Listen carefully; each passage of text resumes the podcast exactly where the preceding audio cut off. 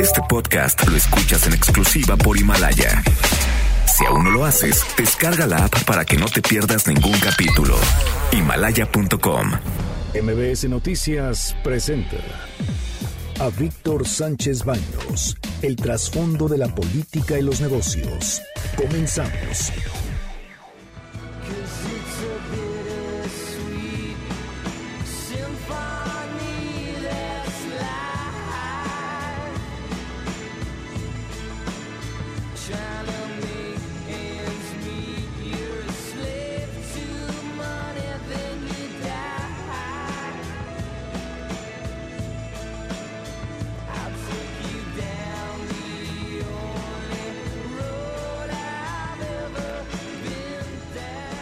Hola, ¿cómo están? Muy, muy, muy buenas noches. Los saludo con mucho afecto. Soy Víctor Sánchez Baños en MBS a través de la frecuencia 102.5 de FM desde la Ciudad de México. Acompáñanos durante una hora para que juntos analicemos y discutamos de información de los asuntos de poder y dinero que leerás y escucharás mañana. También sintonízanos en vivo, en streaming, en mbsnoticias.com, mbsnoticias.com. Estará conmigo en unos minutos más Javier Lozano Alarcón y se encuentra conmigo Carmen Delgadillo. ¿Cómo estás? ¿Qué tal? Muy buenas noches a todos. Debate. Comunícate. Comenta a Víctor Sánchez Baños en MBS. Twitter, arroba B. Sánchez Baños y arroba MBS Noticias. Hoy es un día que tenemos mucha información, se continúan los ecos que vienen desde el Medio Oriente, los impactos que ya no son de pues la magnitud que muchos pensaban que se iba a desatar la Tercera Guerra Mundial y que los bueno, hasta los misiles iban a sacar los rusos, los chinos, los indios. Bueno, todo mundo iba a sacar sus misiles, hasta de Tepito iban a salir los misiles, ya saben, ¿no? Porque ahí creo que venden, vienen hasta misiles, esos balísticos y de largo alcance de 15 mil kilómetros. Bueno, todos estos rollos y estas elucubraciones que se hicieron, pues parece ser que fue pólvora quemada. Pero vamos al resumen de información, Carmen Delgadillo. Asume México, asume México la presidencia pro tempore de la CELAC. El canciller Marcelo Ebrard detalló que se llevarán a cabo 14 compromisos que deberán cumplirse en un año y garantizó que la comunidad de estados latinoamericanos y caribeños, CELAC, será un instrumento de cooperación poderoso en la región. Investigarán alza de las cuotas de hospitales públicos, lo cual es un escandalazo. El líder del PAN, Marco Cortés, condenó que el precio de hospitalización por día en algunos nosocomios federales pasara de 88 pesos en diciembre de 2019 a 500 pesos a partir del 1 de enero de este año. El presidente de la Comisión de Salud del Senado, Miguel Ángel Navarro, anunció que la próxima semana se reunirán con funcionarios del sector salud para analizar los cobros indebidos en el INSABI. Por su parte, la Secretaría de Salud reconoció que se detectó alza a cuotas en el Hospital General y pidió a la población denunciar cualquier anomalía. Vaya escándalo. El Tribunal Electoral mantendrá imparcialidad, dicen, en los comicios del 2021. El magistrado presidente Felipe Fuentes Barrera aseguró que todas las impugnaciones se resolverán con apego a la Constitución y no en colores o partidos. Colaboran legionarios de Cristo con la Unidad de Inteligencia Financiera de Hacienda. La ex primera dama Marta Sagún negó tener relación con esa organización o haber participado en el desvío de recursos. Tribunal Electoral ordena al Senado dictamen sobre financiamiento a partidos. Debe ser sobre la iniciativa ciudadana que pide eliminar el doble financiamiento a partidos y suprimir derechos por tiempos oficiales. Nuevos tiempos, nuevos vientos. Seis empresas buscan operar la feria de Chapultepec. Por el momento evalúan el tipo de parque que funcionará y realizan análisis financiero. Miren ustedes, la CONADE ya dio por muerto al clavadista, es, amigo mío, Carlos Girón. Pero ¿saben una cosa? Que está vivo. Está en el hospital del IMSS y el IMSS dijo, no, ahí está, está grave. ¿eh? El Instituto Mexicano del Seguro Social informó que el medallista olímpico tiene pronóstico reservado. Pedro Sánchez, el socialista Pedro Sánchez, jura como presidente ante el rey Felipe VI. Con ello puso fin a dos años de inestabilidad política luego de que la víspera fue, fue investido tras ganar por apenas dos votos de diferencia en el Parlamento. Pide Canadá investigación a fondo en la caída del avión. De las 176 víctimas del Boeing 737-800 de Ukrainian Airlines, 138 iban a Canadá y de hecho 63 tenían pasaporte de ese país. Y lo que son las cosas, precisamente en este avión, un Boeing 737, pues eh, los momentos más complicados en la relación entre Occidente y el Medio Oriente, pues ocurrió y pues se empezaron a surgir allí algunas, algunas elucubraciones, pero la verdad de las cosas parece ser que se trató de una falla mecánica. ¿Cómo estás, Javier? Javier Lozano Alarcón, ¿qué dices? ¿Cómo, estás? Pues mucho gusto, qué gusto estar nuevamente aquí. Sí, ¿verdad? En este inicio de año, contigo, aquí en MBS, Víctor. Para mí es un placer. Un saludo a todo el auditorio, deseándoles lo mejor de lo mejor en este nuevo inicio, no solamente de año, sino de década. Que nos vaya muy bien a todos como país y que haya mucha salud para ustedes y sus familias. Qué interesante, ¿no? Entonces, no nada más es un cambio de año, sino también de década. Así es. Digo que hay una discusión que si la década termina realmente al final del 2020 o no. Bueno, en fin, yo estoy convencido que ya terminó la década, la segunda década del siglo XXI, pero, pero más allá de eso, pues ya estamos en los años 20, ¿no? Entonces ya, ¿Ya? esto ya es lo que nos toca y vamos a empujar todos para que este país le vaya bien. Esa es la responsabilidad que, que, tenemos, y no por nosotros, porque, mira, debe ser por nosotros primero. Sí. ¿Por qué? Porque eso es lo que vamos a vivir. Así es. Pero también las generaciones que vienen empujando. Sobre todo eso, sobre todo eso, porque sí les tenemos que dejar un campo de oportunidades. Claro. No hacer las cosas para ellos o por ellos, sino dejarles un, pues, un, eh, un espacio, un contexto en el que ellos con su propio esfuerzo se puedan desarrollar y puedan competir en un mundo que cada vez va a tener más complicaciones para ellos por el desplazamiento de mano de obra que significa la tecnología, la nanotecnología, la robótica y todo esto, es un reto real. Sí, claro. Entonces sí hay que ayudarles a que, bueno, pues puedan perfilarse adecuadamente. Y eso únicamente no se no se trata con los rollos políticos. Yo sé que a ti te Sí. gusta la política, ¿no? Pero Sí. los rollos políticos no se no resuelven esto, se resuelven con hechos en la política. Así es, así es. Y lo que yo creo es que no, no basta con darle a la gente una cantidad de dinero al mes no, no. y a ver qué hace con ese dinero. No, hay que de veras impulsar proyectos de ciencia y tecnología, de cultura, de arte, eh, de innovación, que verdaderamente nos vaya colocando donde nos tiene que colocar. Y lo que decía José Ángel Gurría, tenemos que generar inversiones en México, tanto nacionales como extranjeras, para que haya crecimiento económico. Si no, no puede haber bienestar. Gran parte de esto es responsabilidad del gobierno. Pero en fin, estas son las expresiones y las historias de hoy.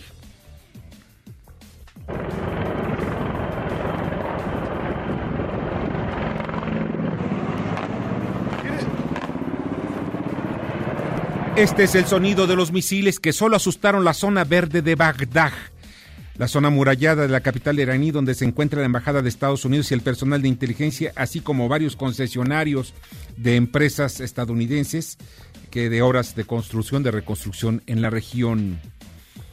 Pero esto nos lleva a una reflexión. Ya le bajaron el tono, ya le bajaron dos rayitas. ¿Ves? que me sorprendió gratamente el mensaje de Trump. Yo esperaba una cosa estridente, escandalosa, amenazante, casi que de locura. Esto, no. Yo creo que ha sido su mejor mensaje desde que asumió la presidencia. ¿eh?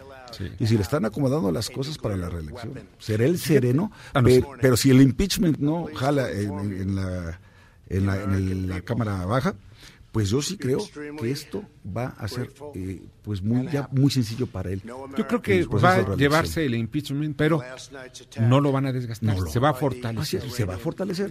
Y esto con Irán, si Irán no viene ahorita una nueva escalada de parte de ellos, pues yo creo que le habrá salido barato el asunto y con un mensaje que fue incluso hasta generoso, ¿no? O sea, extendiendo la mano y diciendo que pues, a Irán le puede ir muy bien, que puede ser un país muy próspero y en paz, pero que se aleje de la tentación de las armas nucleares y demás. Entonces, yo sí creo que hoy fue un, un buen día, digamos, en términos de política exterior. No hubo una sobrereacción ni de parte de Irán-Irak, ni de parte tampoco del presidente Trump. Fíjate que aquí yo me voy un poquito a la teoría de la conspiración. Mi teoría de la conspira- conspiración es muy simple. ¿Quién es, al final de cuentas, este señor Soleimani? Es el brazo armado Hezbollah. Hezbollah acabó con ISIS, o sea, el grupo terrorista que puso en jaque al Occidente durante casi siete años. ¿Ves? Que tenía sedes en Siria, Irak, Irán, sí, en sí, fin, completamente. todos lados. Llega Que era la amenaza más grande para, para Occidente. esta- sí, para Occidente, para Estados Unidos, para Rusia, para todos. sin duda. Y dijeron, pues, ¿sabes qué? Pues, ¿quién nos puede ayudar? Este. Entonces, es Suleimani. Suleimani, pues, de pronto se convierte en un hombre poderosísimo, más allá del ayatola. Es correcto. O sea, era el número dos, Sí. supuestamente, pero en, en verdad lo adoraban como si fuera el, un- el- el número uno. Sí, Y no- se acumuló un poder bárbaro. Bárbaro, por toda la región, Yemen, eh, bueno, en fin, Libia, eh, Siria, por ejemplo, que ahora están los grandes, el grande conflicto y en medio del... del- es el- Entonces, de ser aliado de Estados Unidos y de Israel, todo, fíjate cómo de pronto cambió y se convirtió en el verdadero líder de toda esa región. ¿Y qué tal si era importantísimo dejar de deberle tantos favores a este, a Soleimani, y le hacemos un favor al ayatola? Y ya lo dejamos con el Lo poder. quitamos, dejamos el 100% del poder, el poder total, porque quien llega no es un personaje que No, sea no, héroe no, de no, no, guerra. No, que vale, va a costar un buen rato en alcanzar esos niveles de popularidad. Y después les dice Trump, mira, eso no, que no hay bronca, no. La verdad, la verdad, la verdad, mira, este cuate nos estaba amenazando, ¿no? Sí. Y mira, estaba de broncudo, le vamos a parar los tacos. Pero, pero tienes razón, ya le quitó la, la sombra, ¿no? A La sombra, la ayatola y el la Atori ya tiene todo. Entonces, ok, que manden. Mira, los misiles que atacaron ayer, oye, 34 heridos. Dices, 34 heridos, bueno. ¿Sabes cuántos muertos hubo en el ataque a Soleimani? No, no, no, por eso, por eso, le salió barato. ¿no? Pues yo pienso como que estaba medido el, A lo mejor medido nada más la reacción para no dejar. Para no dejar las cosas ahí nada más. Y fíjate que está en la línea telefónica y le agradezco muchísimo a Larry Rubin, presidente de la Comunidad Americana en México y representado, representante del Partido Re- eh, Republicano. Oye, Larry, muy buenas noches y gracias por estar con nosotros. Al contrario, Víctor, muchísimas gracias. Oye, lo que estamos comentando Javier Lozano y yo es precisamente que pues esto, al final de cuentas, como le está bajando de tono, le está bajando la espuma a, este conflicto, por una parte Donald Trump y también por otra parte eh, Irán, pues estamos viendo que pues no se va a desatar una gran guerra como pensaban, porque además, la verdad, los tamaños entre Irán y Estados Unidos, digo, hay, hay, hay, hay niveles, ¿no?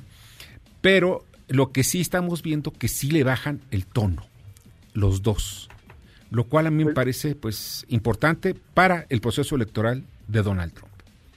Mira, fíjate que, que, que es totalmente cierto y, y coincido con, con ustedes. Eh, y, y Javier, un, un gran saludo también eh, aprovechando. Eh, Fuerte abrazo, y- querido Har- eh, Larry. un-. Sí, y y creo que, que lo importante aquí es, Irán lo midió muy bien, Irán eh, no quería ninguna muerte civil de Estados Unidos porque sabe que entonces sí es- Estados Unidos reaccionaría de una forma muy distinta a lo que lo ha hecho al día de hoy. Claro. Eh, Estados Unidos no necesariamente quiere empezar un conflicto armado con Irán, pero también, eh, y, y- y creo que tú lo comentabas muy bien, pues eh, Irán eh, no ha sido una blanca palomita eh, en estas últimas décadas, sino al contrario, ha sido un factor de desestabilización de toda la región del Medio Oriente y un gran riesgo para uno de los grandes aliados de Estados Unidos, que es eh, Israel, eh, de igual forma, eh, pues eh, eh, desestabilizador en, en otros países del Medio Oriente como ha sido Irak. Eh, por eso, pues preguntarnos qué hacía Suleimán en Irán, eh, de, de Irán en Irak, ¿no? Y esa es una de las eh, de las incógnitas, pues claro, estaba eh, causándole problemas, eh, pues a toda la a, toda la delegación de, de- de militar de Estados Unidos en, en Irak. Entonces, eh, pues parte de ello es, es esto. Creo que Irán se va con mucho cuidado. Eh, definitivamente el, el conflicto no ha escalado, que es bueno para todo el mundo, pero eh, también es una señal clara que Estados Unidos no le temblará la mano ni se dejará eh, amedrentar, por decirlo de alguna forma, por el gobierno de Irán y, y sus acciones como eh, lo que hicieron en, en la embajada eh, de Estados Unidos en, en Irak, ¿no? Por la muerte del, del, del civil eh, eh, contratista norteamericano, eh, también por unos misiles que, que lo mataron, eh, pues esto, esto fue la, eh, la, la respuesta posterior eh, de, de- de que Estados Unidos entonces eh, pues eh, eh, eh, eh, pues quitara o aniquilara al, al, al, al, al- líder militar y bueno es un poco lo que ha, ha venido sucediendo no entonces creo que podemos dormir más tranquilos hoy de que de que hasta ahorita pues la la situación entre Estados Unidos e Irán está mucho más tranquila de lo que algunos eh, en los últimos días. Y vi la, mira, varias cosas, ¿no? Vi por un lado a un Vladimir Putin, pues tranquilísimo, pero fresco como una lechuga. Llamando a la prudencia, ¿no? Diciendo, oigan, tranquilos. Sí, tranquilos, no es necesario que se Sí. lancen groserías ni inventadas. No, no hay bronca, ¿no? Y de pronto veo que lanzan los iraníes, lanzan algunos obuses, dos, dos misiles en contra de la zona verde, y que la zona verde, que quede muy claro, es la zona más protegida y defendida de Bagdad, donde se encuentra la Embajada de Estados Unidos, y se encuentra precisamente las oficinas de los contratistas. Pero pues ninguno, no cayó ninguno, no hubo ni un herido, nada más y eso, sí, el, el sustote que se llevaron. Todo esto a mí me lleva a una reflexión. Bueno, ya ahorita están haciendo como mucha pirotecnia los iraníes con el único fin de ya de decirle al pueblo Irán, ¿saben qué? Ya, ya sí, sí, ya, estamos represalias, ya respondimos con fuerza, con firmeza, aquí estamos, ya, ya saben que no estamos pintados, ¿no? Y de alguna manera, miren, ven, ya le bajó de, ya le bajó el, propio este, Trump. el propio Trump. Yo creo que son como que señales, y, esto también, otra de las cosas que vi, los mercados petroleros. El mercado petrolero crece el precio del, petróleo 2%, 3%, que no es nada en una crisis de esta magnitud, cuando está a punto de cerrarse el, estrecho de Hormuz. y por otra parte, el precio del oro. Oye, si sube, ¿cuánto, ¿cuánto sube el precio del oro? pues otro 3, 4%. O sea, no, no, o sea, como que para la magnitud, los mercados son muy sensibles y como que traen... muy bien. Sí, como que no vieron verdaderamente ese gran peligro que ayer, al menos hace 24 horas, ¿no? Amagaba con ser un desastre, ¿no? Sí, Larry.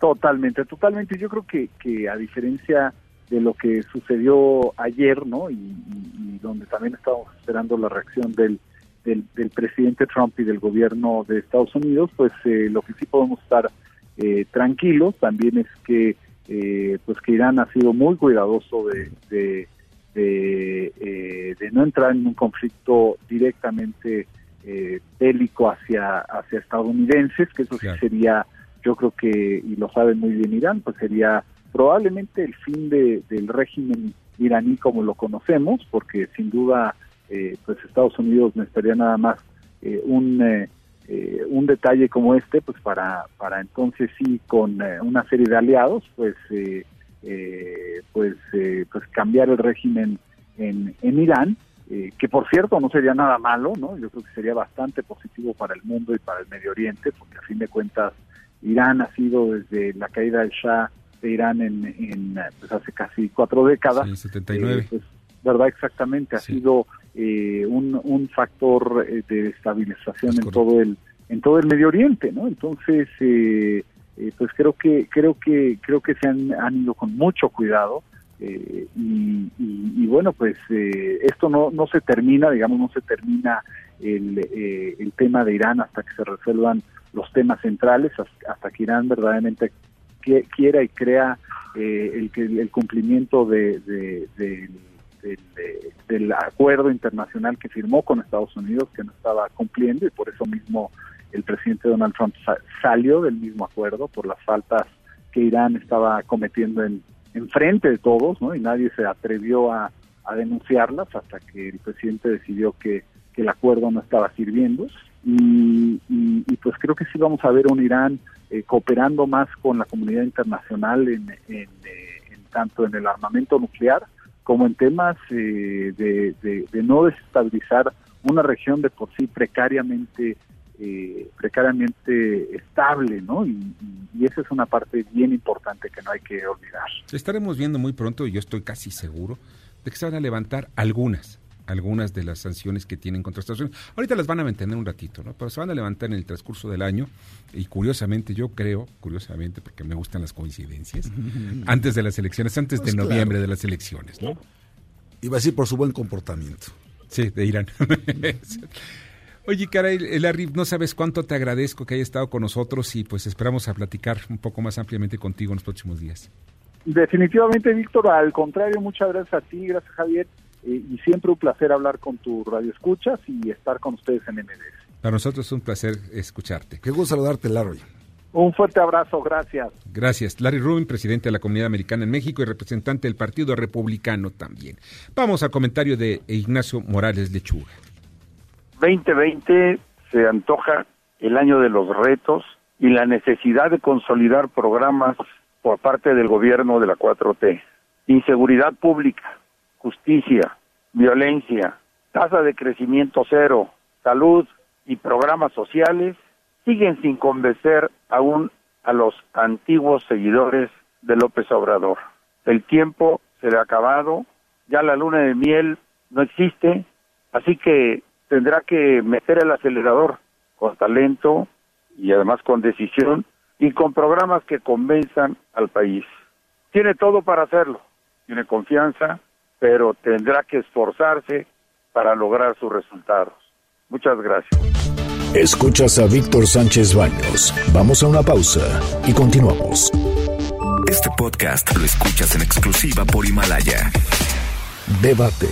Comunícate. Da tus opiniones a Víctor Sánchez Baños en MBS. Teléfono en cabina 5566 1025.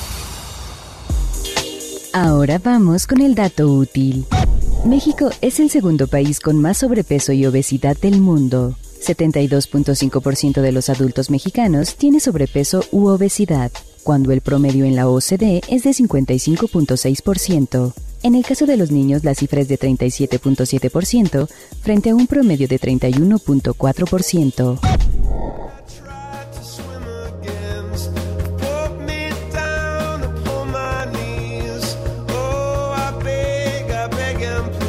Muchas, muchas, muchas gracias que continúan con nosotros en MBS Radio.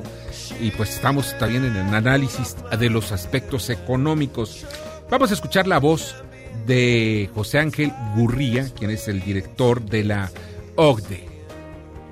Lo que pasa es que, nuevamente, en un país como México, que depende tanto de las circunstancias externas, no podemos manejar esta parte. Sí podemos reaccionar diciendo, bueno, pues a pesar del problema que hay en el mundo, México es un lugar donde hay normas predecibles, en donde hay estabilidad política, hay estabilidad financiera, se mantiene el, el, el, el nivel de la deuda, se mantiene en niveles manejables. Todo eso está muy bien, pero finalmente si hay una desaceleración del comercio y las inversiones a nivel mundial, que ya le costó más de 1% de crecimiento a la economía del mundo, pues es muy difícil que nosotros podamos de repente sustraernos a esa dinámica. Esa es la, precisamente la que miren. Yo le reconozco muchísimo a José Ángel Gurría, independientemente que fue un muy buen amigo mío durante el sexenio de, de, Ernesto Cedillo. ¿Por qué amigo mío? Porque incluso me ayudó a tener entrevistas con personajes como Yasser Arafat para el Heraldo de México Fíjate. en aquel entonces, mm. con Bena Sirbuto, con Fidel Castro, en fin. Eh, fue extraordinario. En el Heraldo nada más me publicaron unos cachitos muy pequeños. ¿Por qué? Porque pues, eran gente que no comulgaba mucho con la ideología del periódico, en aquel periódico El Heraldo de México Viejo. Pero me lo publicaron esas entrevistas. Y tuve la oportunidad, precisamente por Curria, que me metió en Cartagena de Indias, en Colombia, ah, en una reunión de los no alineados, es que eran los países que no estaban, no alineados precisamente a Occidente, ¿no? Y estaban todos los considerados malos del mundo, entre ellos Fidel Castro, te digo, hoy quienes estarían ahí, pues imagínate pues quiénes, sí. ¿no? Hasta Venezuela. Pero fíjate que Gurría, eh, yo lo vi actuar o manejar en la crisis del 95, si mal no recuerdo, no, perdón, en la crisis bursátil del 87, 87, creo por ahí está. Sí, 87. ¿Cómo manejó? Hablando, si levantaba el teléfono, estábamos hablando de una crisis terrible, y hablaba, oye, ok, Mike, ayúdame, ¿no? Ayúdame. Muy favor, bien sí. conectado y además Muy. políglota, ¿eh? O Sí. sea, habla cinco idiomas a la perfección, ¿no? Sí, sí, sí. Que en buena medida fue lo que le ayudó, entre otras cosas, a llegar a ser secretario general de la OCDE. Por Sí. sus buenas conexiones, sus buenas relaciones, pero también su gran conocimiento del mundo global y el manejo de estos idiomas que le facilitaron y le abrieron todas las puertas, ¿no? Sí. Y que además es alguien que, que no solamente entiende los temas, sino que los explica, los expone con mucha vehemencia y eso contagia, ¿no? Claro. Precisamente contagia, convence y ha ayudado mucho, yo pienso, en el equilibrio en, en- en los países de la OCDE. Sí, no, mira, la OCDE, ¿qué es? Es como, dicen que es el Club de Ricos. No, es un organismo de análisis. Claro, es un centro de Sí, estudios. de estudios. Y de alguna manera, pues te, te dice, mira, cuando son este tipo de estudios y, dice, y vamos bien, pues como Sí. cuando dice tu maestro, oye, qué buenas calificaciones sacaste, se la voy a recomendar a un amigo mío para ver si te da chamba, ¿no? Y no los puedes descalificar que por el hecho de que desde el extranjero están diciendo, No. estás viviendo en un mundo Sí. de comercio exterior, en un mundo de globalización, ¿no? Desarrollo Claro. tecnológico, de internet. de tecnologías de la información y las comunicaciones, y más te vale que veas las mejores prácticas internacionales para que sepas adoptarlas a tu propia realidad nacional. Y lo que dijo hoy es básico.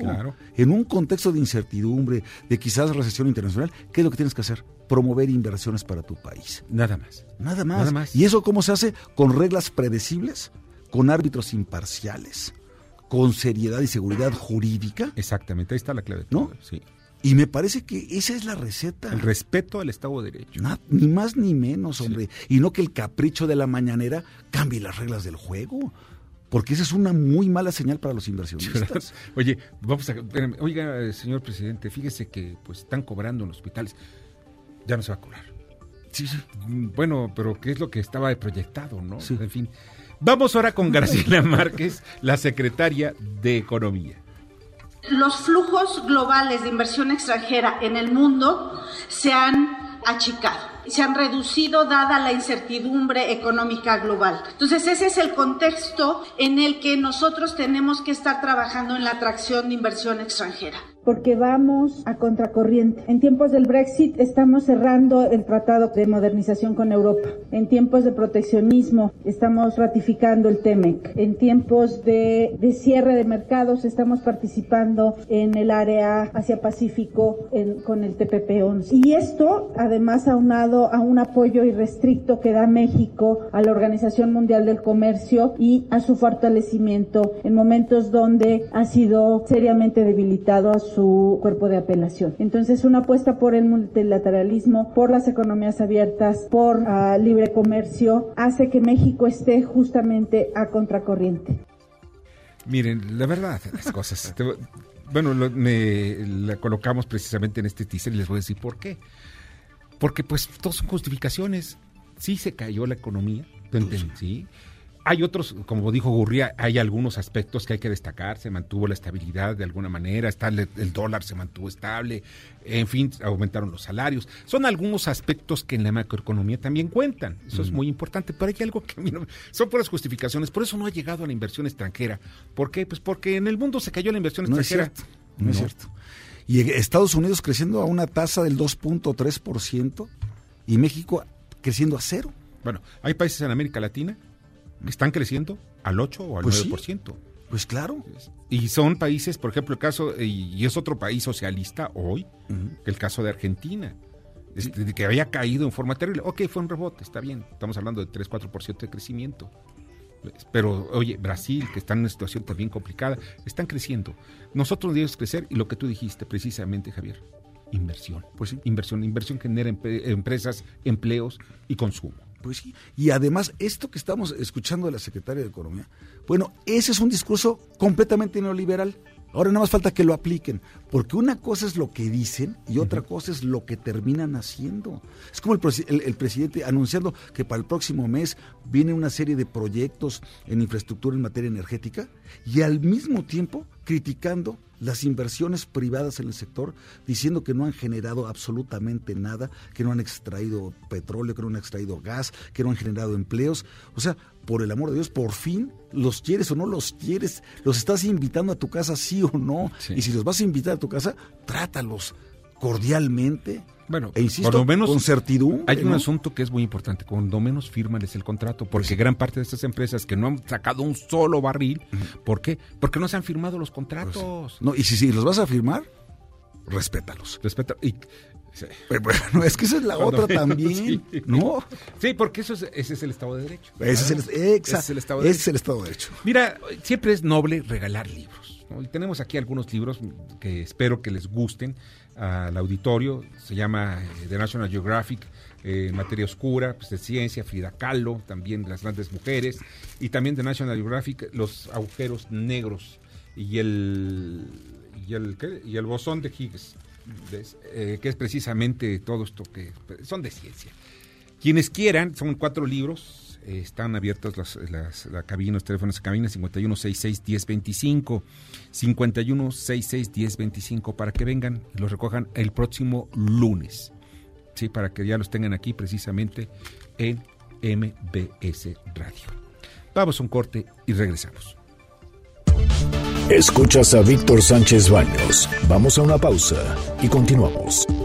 Este podcast lo escuchas en exclusiva por Himalaya. Facebook, Instagram y LinkedIn. Víctor Sánchez Baños. Tu voz se escucha en la radio. Ya regresamos con el dato inútil. Cada año se pierden más de 400 millones de horas laborales por enfermedades asociadas a la diabetes y obesidad, lo que equivale a 184.851 empleos de tiempo completo.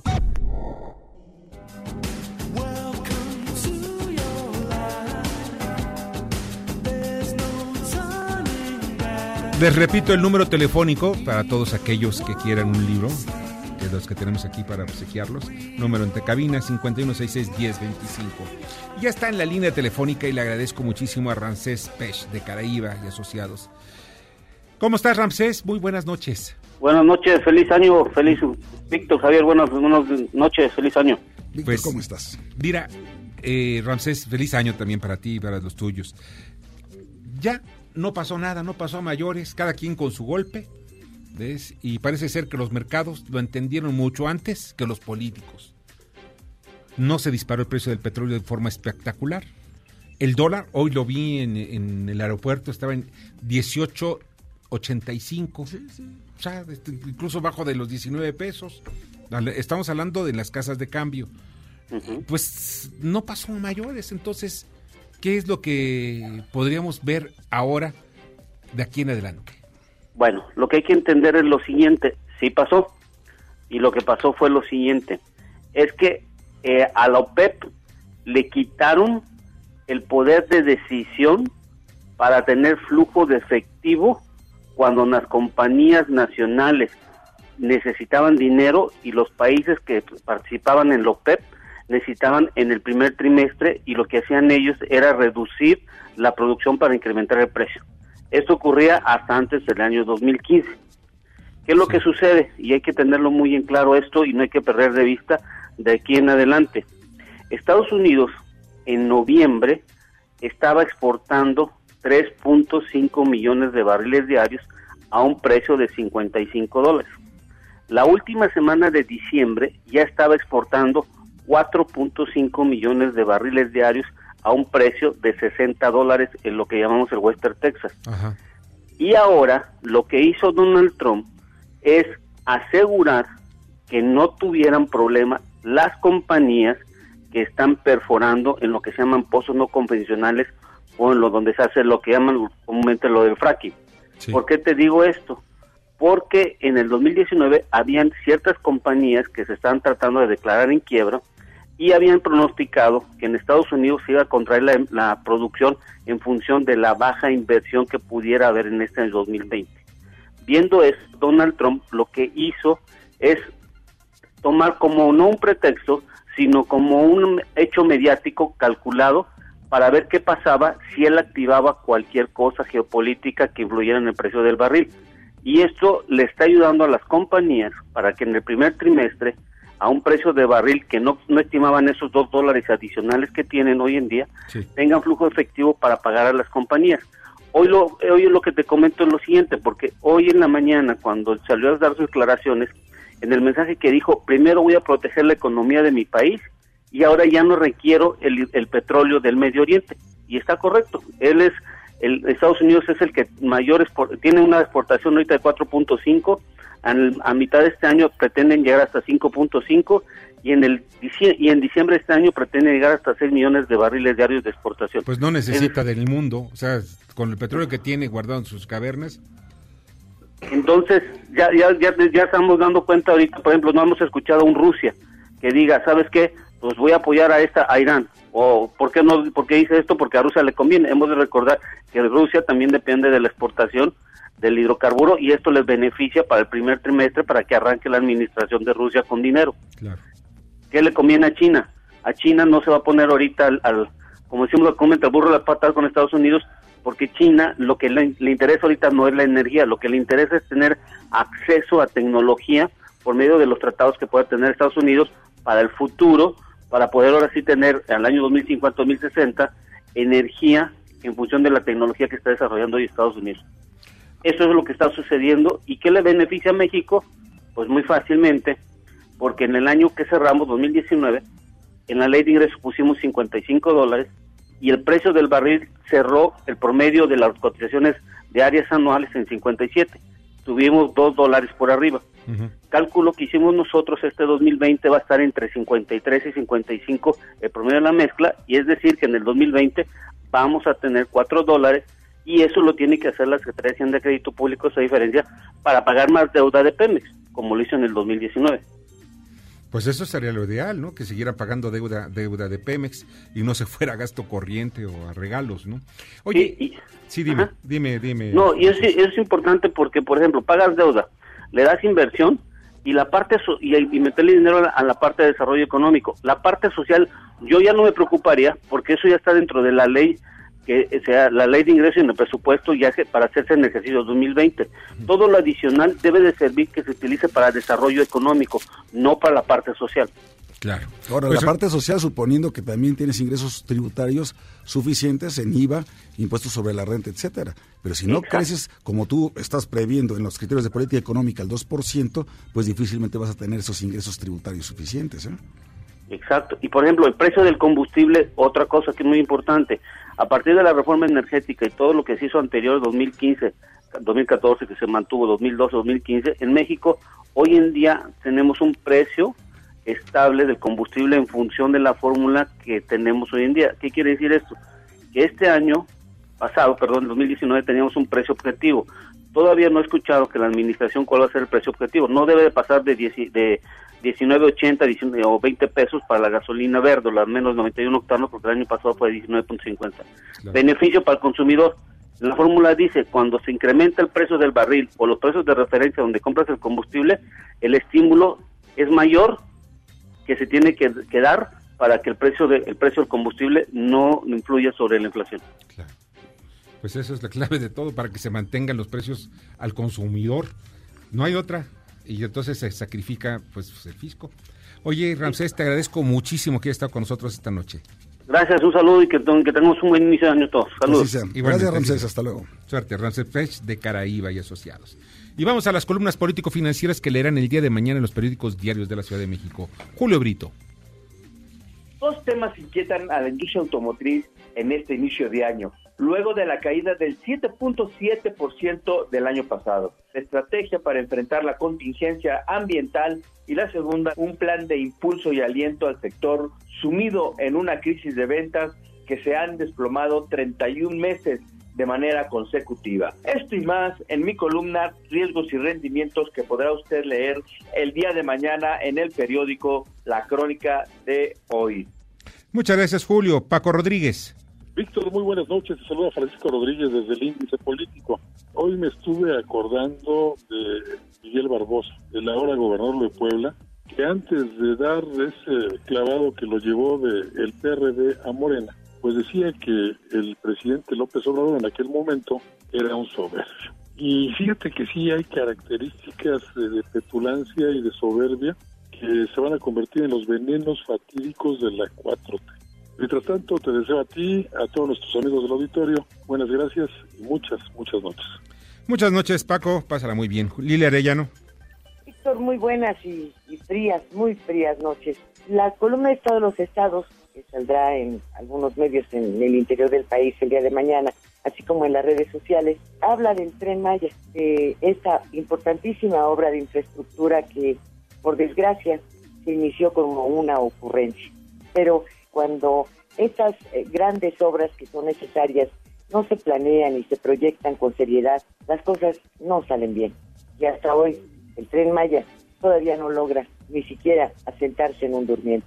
Gracias, buenas noches. Buenas noches, Lidia, muchas gracias. Adrián Trejo.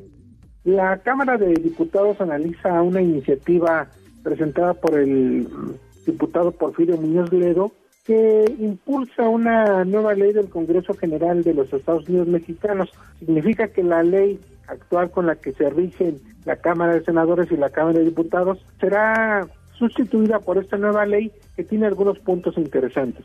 Entre ellos, se establece ya el cambio de fecha para la toma posesión del, del, presidente en el 2024. Este y otros temas los platicamos en la divisa del poder, ustedes pueden consultar diariamente en el periódico 24 horas. Muchas gracias, Adrián. Rogelio Varela. Muchas gracias, Víctor. Buenas noches a todos. El Banco del Bienestar nace con, ante la necesidad de un segmento no atendido por la banca tradicional. Mañana en corporativo en el Heraldo de México. Muchas gracias, Rogelio. Francisco Rodríguez, Ramírez, Vamos perdón. a hablar Paco de que la esperanza, la esperanza vive, porque muchos de quienes eh, en algún momento votaron por el ofrecido cambio de López Obrador han eh, tenido que aceptar los efectos negativos. Bueno, se ha perdido empleo, sí, el tema del crecimiento que no llegó, bueno, las cosas oscuras, pero hay factores como la inflación que no rebasó los tres puntos porcentuales, el tema del tipo de cambio que ha resistido los embates, hay ventanas de oportunidad para México en este 2020 y es importante el gobierno de López Obrador no las deje pasar, que el tren de la oportunidad solo pasa una vez. De esto y mucho más en Milenio Online, 100 palabras con Paco Ramírez. Paco, muchas gracias. Arturo Dam. Víctor Radio Escuchas, muy buenas noches, ¿cómo están ustedes? El día de mañana en mi columna Pesos y Contrapesos en el diario La Razón, hablo sobre el Banco del Bienestar de Andrés Manuel López Obrador, centrando la atención en la que para mí es la más descabellada de las propuestas al respecto, la creación a finales del sexenio de 13 mil sucursales de este banco, el Banco del Bienestar de López Obrador. Mañana en pesos y contrapesos en el diario La Razón. Muchas gracias, Arturo. Darío Celis. Buenas noches, Víctor. Mañana en la columna La Cuarta Transformación del Periódico El Financiero vamos a platicar de una licitación que prepara la Comisión Federal de Electricidad, el arrendamiento de hasta 10 mil vehículos para sus operarios y funcionarios.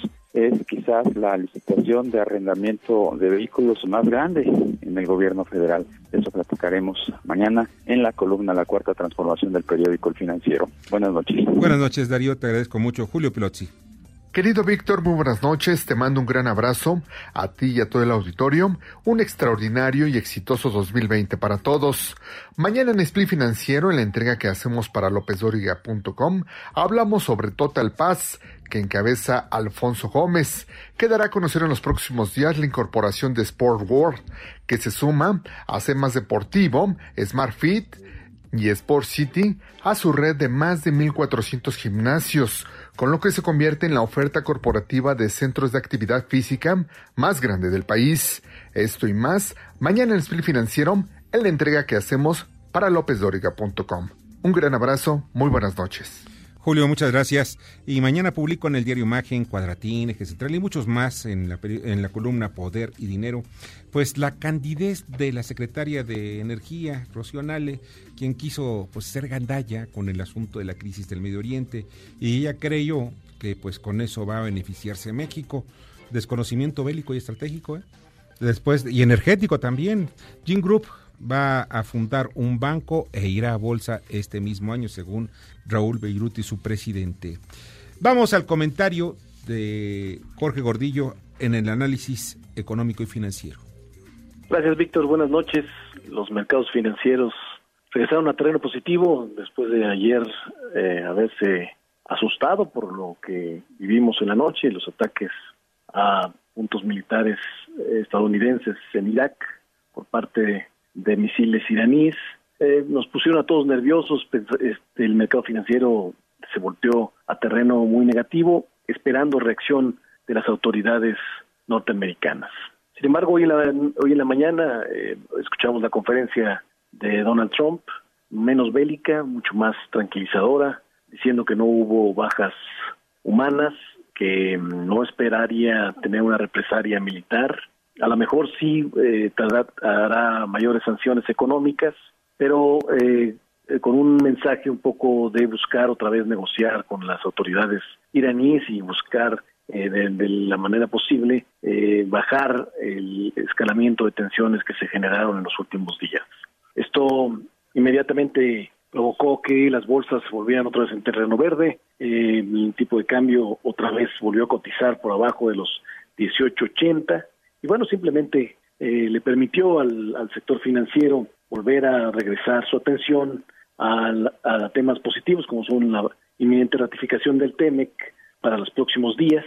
Ahora bien, hay que tener cuidado porque esto que sucedió en la mañana no significa que ya está resuelto el problema. Eh, posiblemente en los próximos 10 semanas podremos ver algún otro ataque adicional porque hay incentivos suficientes de las dos partes para volver a poner a todos nerviosos, pero sí creemos que eh, la, los miedos más grandes de una guerra eh, hoy todavía este, o se alejan en la visión de los inversionistas. Seguiremos muy atentos al tema y por lo pronto eh, cerramos positivos. Gracias, Víctor. Buenas noches. Escuchas a Víctor Sánchez Baños. Vamos a una pausa y continuamos. Este podcast lo escuchas en exclusiva por Himalaya. Debate. Comunícate. Comenta a Víctor Sánchez Baños en MBS, Twitter, arroba B. Sánchez Baños y arroba MBS Noticias. Continuamos con el dato feo. Según el Centro de Investigaciones Multidisciplinarias sobre Chiapas y Centroamérica de la UNAM, Chiapas es la región del mundo donde más se consume refresco con 2.25 litros por día.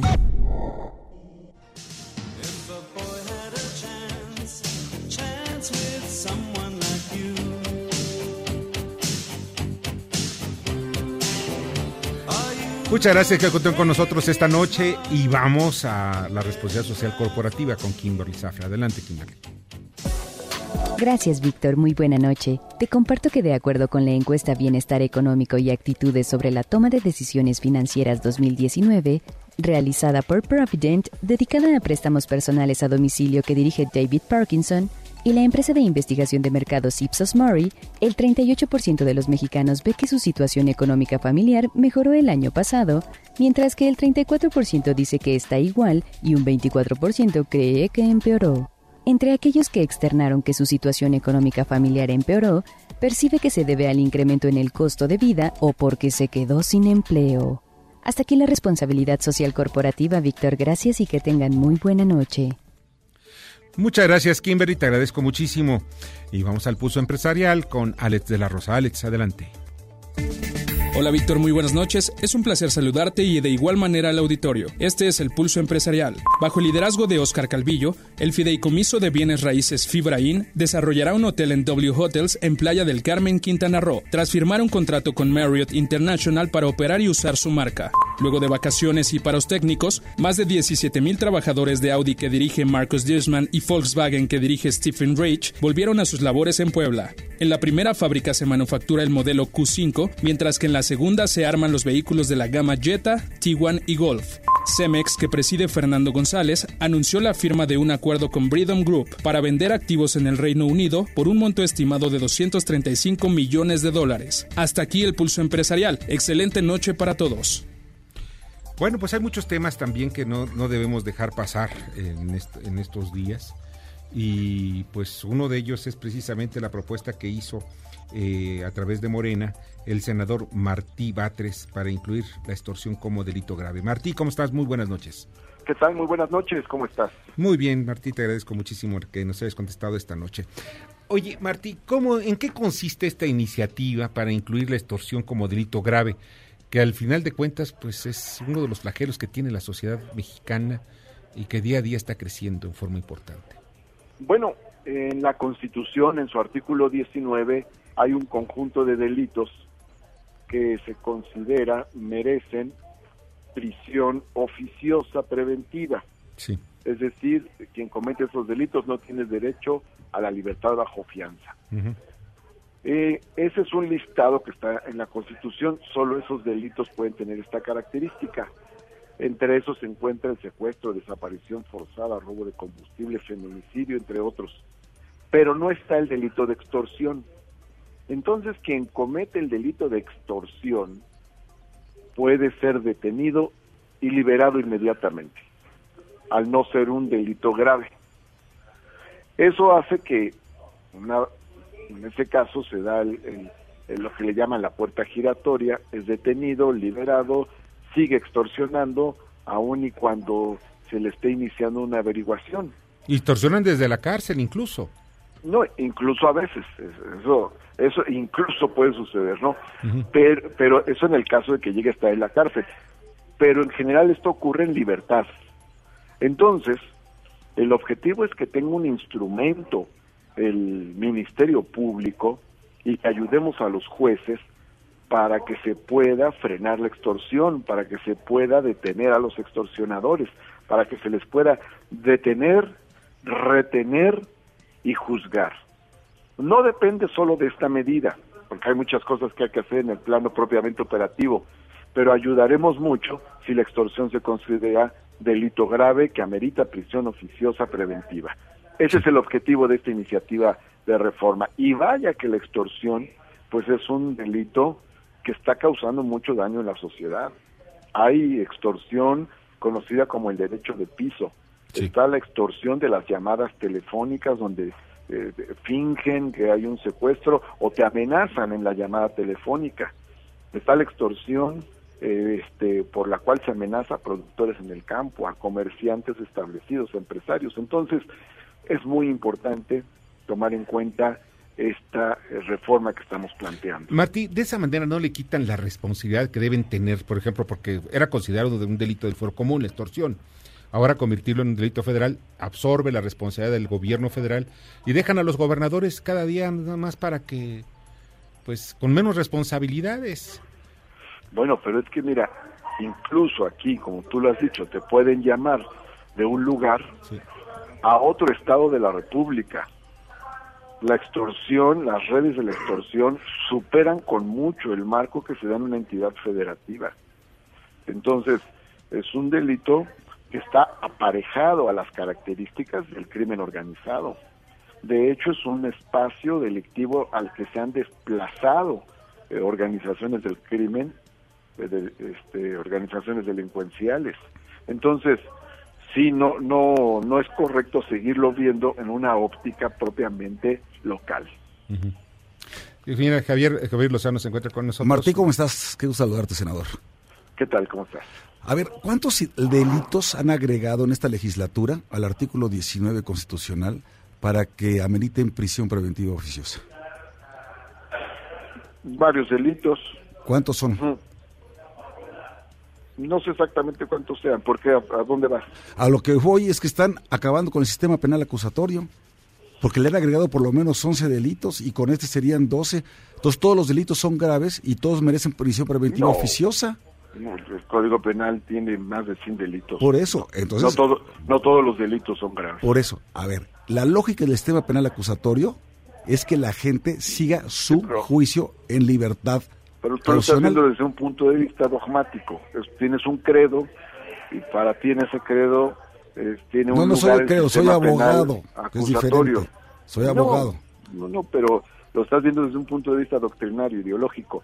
Y la sociedad lo ve desde un punto de vista práctico. Por eso entonces que todos los delitos ameriten prisión preventiva oficiosa, bajo tu lógica. No, Pues no todos son muy tienen delicados. la misma gravedad. Pues no. no todos tienen el mismo impacto, Pues todos los delitos la- lesionan a la sociedad. En distinta manera, Pues sí. con distinto alcance. Fíjate que, Martí, que hay, hay algo aquí que a mí me llama mucho la atención sobre el, sobre el problema de, de- de la extorsión, porque es un delito que casi el 80%, está hablando quizá, eh, sin exagerar, el 80% de la población ha sufrido, cuando menos un miembro de una familia ha sufrido la extorsión. Sí, se considera por el Observatorio eh, Ciudadano que es el segundo delito de mayor impacto. Sí. Ahora bien, esto eh, yo veo que son como que las, las, las raíces del crimen organizado, y está hablando de crimen organizado, narcotráfico concretamente, salen de ahí los extorsionadores, salen eh, eh, pues algunos eh, delincuentes que pues ya los vemos como parte del, del día a día. Fíjate que hay algo que también ofende mucho a la sociedad, que es el asalto en el transporte público. No sé si sea necesario también llevarlos a esos niveles de, de, de un delito grave. El transporte tiene distintas especificaciones. Sí. Hay una parte que ya se considera grave, el autotransporte de carga. Sí. En todo caso hay que discutir cada, cada, Cada situación, cada delito. Claro. Yo estoy hablando de un caso muy particular. Y este tema de la extorsión aparece en las preocupaciones de distintos gobiernos. Claro. De hecho, a mí me lo han planteado eh, alcaldes de distintas entidades federativas, porque como tienen una relación inmediata con los establecimientos comerciales Sí. de sus circunscripciones, entonces tienen esta queja recurrente. Claro. Entonces, por eso digo, no se le, le da el mismo tratamiento a todos los delitos, tienen impactos diferenciados. Este es uno de los delitos con mayor impacto. Sí, duele mucho. Martí, pues ya nos vamos. Te agradezco muchísimo que hayas estado con nosotros esta noche.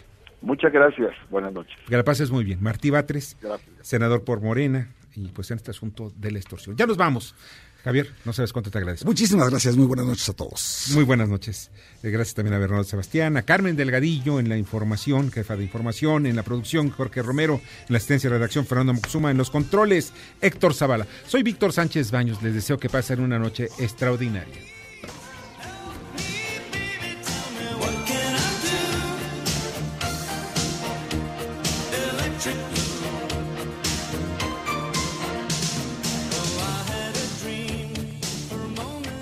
Las opiniones vertidas en este programa son única y exclusivamente de estricta responsabilidad de quien las expresa. MBS Noticias presentó a Víctor Sánchez Baños, el trasfondo de la política y los negocios. Este podcast lo escuchas en exclusiva por Himalaya. Si aún no lo haces, descarga la app para que no te pierdas ningún capítulo.